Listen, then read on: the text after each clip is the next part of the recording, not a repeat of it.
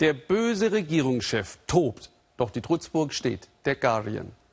Die Zeitung musste ihre Festplatten schreddern, aber sie lässt sich nicht einschüchtern. Der Guardian hat Dokumente von Edward Snowden aufgearbeitet, hat veröffentlicht, wie uferlos und nahezu unkontrolliert heute weltweite Überwachung durch Geheimdienste abläuft. Ist mutig, sage ich. Ist nur unser Job, sagt Chefredakteur Alan Rusbridger und spricht darüber, was er äußerst selten tut, mit Annette Dittert. Es ist ein mächtiger Gegner, gegen den der Guardian angetreten ist. Hier in Cornwall steht nur eine der Abhörstationen der britischen Geheimdienste, die jeden Schritt im Netz verfolgen und auswerten können. Das weiß die Welt seit 500 Kilometer weiter westlich im Londoner Hauptquartier des Guardian eine kleine Gruppe von Journalisten Monat für Monat das Snowden-Material zu neuen Titelstories verarbeitet. Was bislang im Verborgenen geschah, kommt an den Tag. Die totale Überwachung ist im Netz längst Realität. Und entlarvt wird dabei vor allem der britische Abhördienst GCHQ als Handlanger der NSA. Wir treffen den Mann, der seiner Redaktion dabei den Rücken frei hält, Alan Rusbridger. Ein leiser, aber zäher Krieger im Kampf um die Freiheit im Netz, der, als er das Material das erste Mal in ganzem Umfang vor sich sah, selbst völlig perplex war. Ich hatte keine Ahnung, dass wirklich alles über uns gespeichert und abgehört wird. In einer so gigantischen Größenordnung.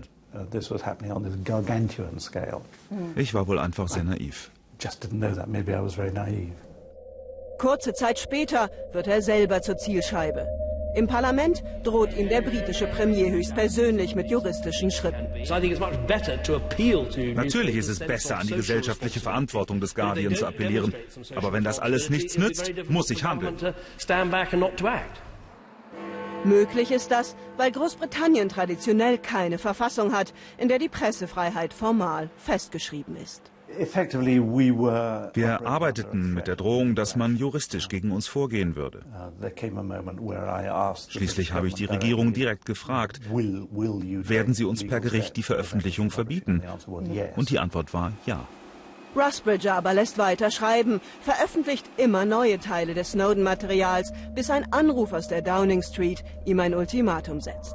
Jetzt wird die Herausgabe des Snowden-Materials verlangt. Rusbridger lässt die Daten nach Amerika schaffen und lädt den britischen Geheimdienst zu sich in den Keller ein. Hier zerstören sie dann gemeinsam die Festplatten mit dem Snowden-Material. Es gab harte Verhandlungen, denn sie wollten das Snowden-Material inspizieren, bevor wir es zerstören würden. Und das wollte ich nicht. Der Kompromiss war dann, dass wir die Bohrer in der Hand hielten, während sie uns sagten, was wir zerstören sollen. Es ist übrigens schwerer, einen Computer zu zerstören, als man denkt.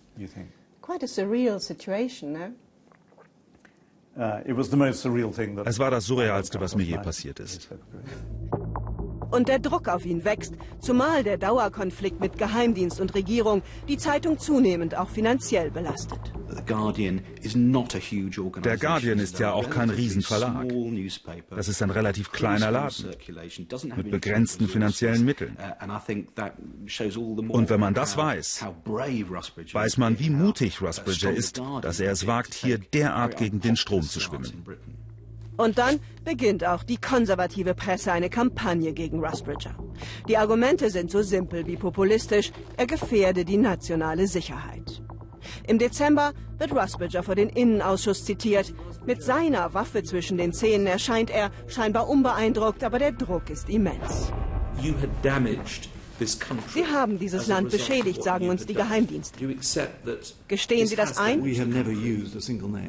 Wir haben nie auch nur einen einzigen Namen genannt. Und wir haben niemals die Kontrolle über das Material verloren. Ich liebe dieses Land. Lieben Sie dieses Land?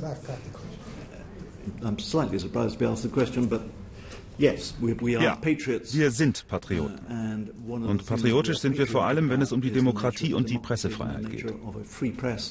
Wie halten Sie das aus persönlich, diesen ständigen Druck? Oh, ich mache keinen Sport. Ich trinke, höre die ganze Nacht Radio und spiele morgens Klavier. Ein Brite eben. Mit Humor und Pokerface. Und auch die nächsten Enthüllungen will er uns nicht verraten. Der letzte große Erfolg liegt ja noch nicht lange zurück. Die Tatsache, dass Obama sich jetzt öffentlich zum NSA-Skandal äußern musste. Obamas Rede war vor allem symbolisch wichtig. Und sie hat das Leben für Rusbridger sicher etwas leichter gemacht, weil er zugestanden hat, dass es ein Problem gibt. Aber die Schlacht darum, wer die Kontrolle über diese Datenmengen in Zukunft haben wird, die hat erst begonnen. Eine Schlacht, in der ein Whistleblower in Moskau mit einer kleinen Truppe engagierter Journalisten aber schon einen klaren Teilsieg errungen hat.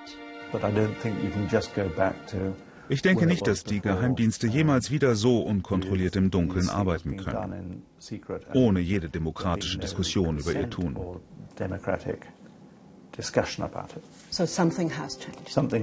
Ja, etwas hat sich verändert. Alan Rusbridger. Ein leiser, aber zäher Krieger im Kampf um die Freiheit im Netz. Und Snowden gab sein weltweit erstes Interview dem NDR. Ausschnitte heute Abend im ersten bei Günter Jauch und ausführlich um 23 Uhr.